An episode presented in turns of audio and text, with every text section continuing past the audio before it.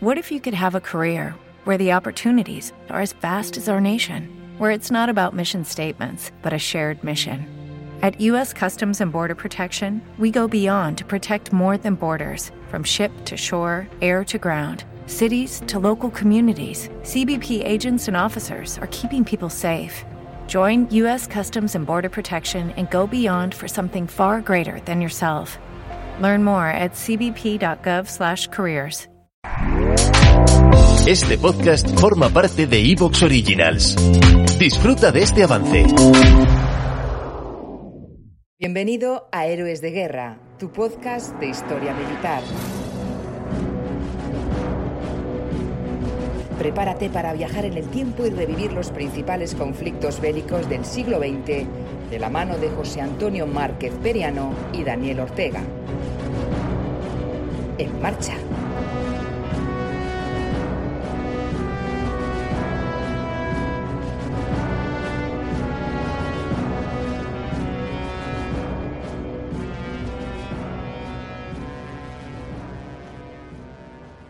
Madre mía, la que está cayendo, el frío que hace hoy aquí, nuestro queridísimo buque insignia, Héroes de Guerra 2.0, todo lleno de nieve, ni que este fuera el barco terror buscando el paso del noroeste. Daniel, ¿qué ha pasado aquí? ¿Te está todo esto lleno de nieve? ¿Está todo el cielo encapotado? Sin lugar a dudas, por aquí no puede pasar ni un avión, ¿eh? Uf, qué frío, qué frío tengo, uf. Exacto, muy buenas noches, José Antonio. Y Muy a, buena, todos, a todos los amigos también de Héroes de Guerra 2.0 les mando un cordial saludo. Espero que vengan abrigados porque vaya frío que estamos pasando aquí, ni que fuera Burgos, ¿eh? mi ciudad. Pero creo que la culpa de todo esto me temo que ha sido Raúl, que ha programado ahí Digloque, la campana, y nos ha traído a un lugar donde hace mucho frío. Raúl, pero ¿qué has hecho con la campana? ¿Por qué nos has metido aquí en un lugar que hace tanto frío encima aquí de noche? Muy buenas noches. Ya veo que, habéis eh, presenciado esta temperatura tan, tan hostil. ¿eh? Eh, bueno, hay que cambiar un poco de aire, de temperatura, y, y si bien veníamos de aquel mayo de Berlín, pues nos venimos ahora a una temperatura mucho más fría y gélida. ¿Y no se congela el combustible que lleva la Digloque o...? No, no, esto Pues- lleva anticongelante, esto es... Anda, no lo voy a apuntar 100%. anda, anda. Pues, pues yo creo, Daniel, que la Digloque no tiene el problema que sí tuvieron estos carros de combate, ¿no? Al avanzar por estos terrenos tan embarrados, por estos caminos tan estrechos y prácticamente, ¿no? Producir un, un cuello de botella con cañones, con artillería, con infantería y con los poderosos eh, Tigre 2 eh, en, en- en unos terrenos casi casi de cabras, ¿no? Exacto, lo bueno de la campana es que Raúl con maestría ha sido capaz de posarla en un claro de uno de tantos bosques de esta región donde nos encontramos. Así que gran mérito, gran mérito el que ha tenido Raúl a la hora de hacer aterrizar la campana ni más ni menos que en una región boscosa que ha pasado a la historia por méritos propios, ya que allí tuvo lugar ni más ni menos que en la transición de ese invierno del año 44 al año 45. Es decir, estamos ya en esa fase final de la Segunda Guerra Mundial. Raúl, ¿a qué región nos has traído en esta ocasión? Bueno, pues nos vamos a mover eh, por la zona de los bosques entre Alemania, Luxemburgo y Bélgica. Vamos a pasar bastante frío y sobre todo vamos a presentar una, lo que algunos llamaron batallas y otros llamaron la contraofensiva de las Ardenas, nada más y nada menos. Madre mía, madre mía. José Antonio, ¿está- ¿estás preparado para esto?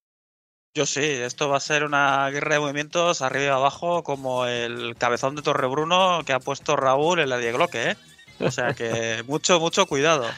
Esto, esto parece que, que va a ser muy interesante. Ya veo que incluso ahí el muñeco Torrebruno empieza a mover la cabeza.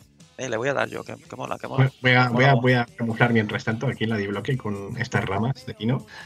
Sí, hay que ponerlas algo. Mira, hace, hace juego con el ambientador de pino que llevas ahí colgado siempre, ¿eh? Muy bien, muy bien. Exacto, exacto. Es que el ambientador es eh, ya mítico, mítico dentro de la campana. Pues mira, ahora con esa incorporación de el muñeco cabezón de Torre Bruno, pues ya tenemos más, más adornos para el interior. No sé yo, no sé yo si va a ser capaz esta campana que nos hace viajar en el tiempo y en el espacio de, de despegar eh, después de estar aquí todo este tiempo que vamos a pasar en medio del bosque de las Ardenas o esta región más bien llamada como Ardenas, donde como muchos de vosotros sabéis, eh, se produjo esa batalla, países anglosajones la llaman la The Battle of the Bulge o la batalla del Bulge, aquí nosotros la llamamos la batalla de las Ardenas. José Antonio, Raúl, ¿estáis preparados para una dramatización, para luego unas eh, preguntas, la verdad que bastante potentes que nos ha hecho la audiencia?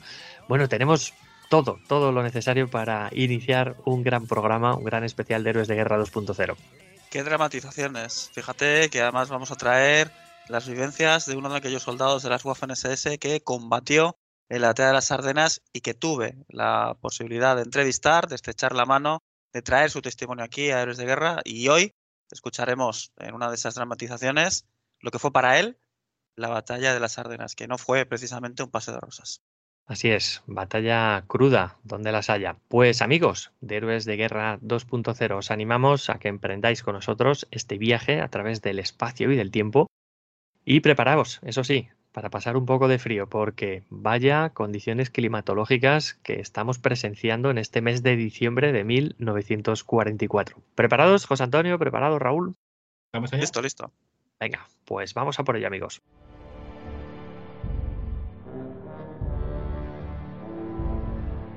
El fascinante recorrido a través de la historia de hoy ha llegado a su fin, pero estimado viajero en el tiempo, aún nos quedan muchos rincones de este episodio por esclarecer.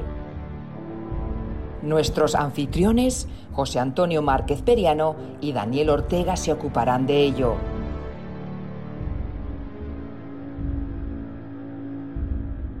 No te pierdas la tertulia que está a punto de comenzar.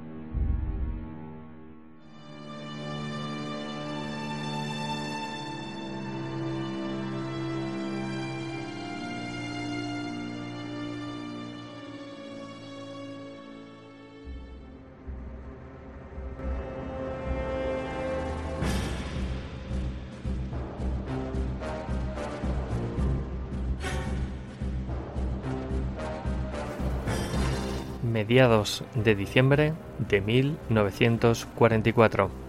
Nos encontramos en algún punto del mapa de Bélgica, en concreto en las inmediaciones de una población llamada Malmedy. Estamos exactamente cerca de un puente, en una casamata donde varios soldados estadounidenses tiemblan de pies a cabeza a causa del intenso frío. Uno de estos hombres, un sargento, todavía no lo sabe, pero está a unas horas de distancia de convertirse en un auténtico héroe de guerra. Meses después de lo que vamos a presenciar ahora mismo, un documento donde se cita su acción de este día para ser condecorado con la Medalla del Honor de los Estados Unidos. En este documento se cita lo siguiente. Gracias a su extenso conocimiento de las armas y de su heroico y repetido coraje bajo el fuego enemigo, el sargento fue en gran medida responsable de infligir graves pérdidas en hombres y materiales al enemigo, pero también por rescatar a cinco camaradas, dos de los cuales estaban heridos, y también por repeler un ataque que amenazaba gravemente el flanco de su batallón.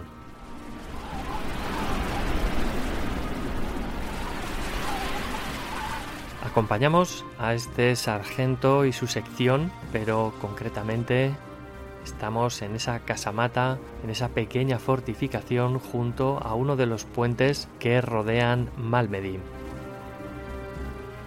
Este sargento, nuestro protagonista de hoy, el sargento Francis Curry, nacido en 1925, por lo que en este mes en concreto cuenta con 19 años y medio aproximadamente. Un suboficial, amante del ejército, de la vida castrense, así lo demuestra su trayectoria ya que nada más salir del instituto, cuando se graduó con 17 años, solicitó el ingreso para formar parte de las filas del ejército de los Estados Unidos. Por desgracia, al año siguiente, con los 18 años recién cumplidos, solicitó entrar en la escuela de oficiales, pero se le rechazó por ser inmaduro. Imaginamos a este suboficial, repito, de 19 años y medio, que luce esos galones de sargento, un sargento que forma parte de la compañía K del 120 Regimiento de Infantería, que a su vez forma parte de la 30 División de Infantería, situada, como podemos ver ahora mismo, en las inmediaciones de la población de Malmedy.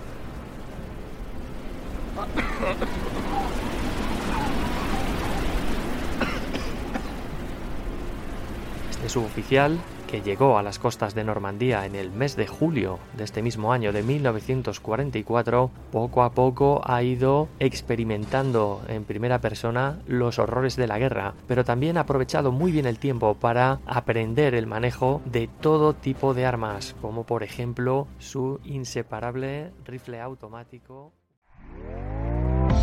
¿Te está gustando lo que escuchas? Este podcast forma parte de Evox Originals y puedes escucharlo completo y gratis desde la aplicación de Evox. Instálala desde tu store y suscríbete a él para no perderte ningún episodio.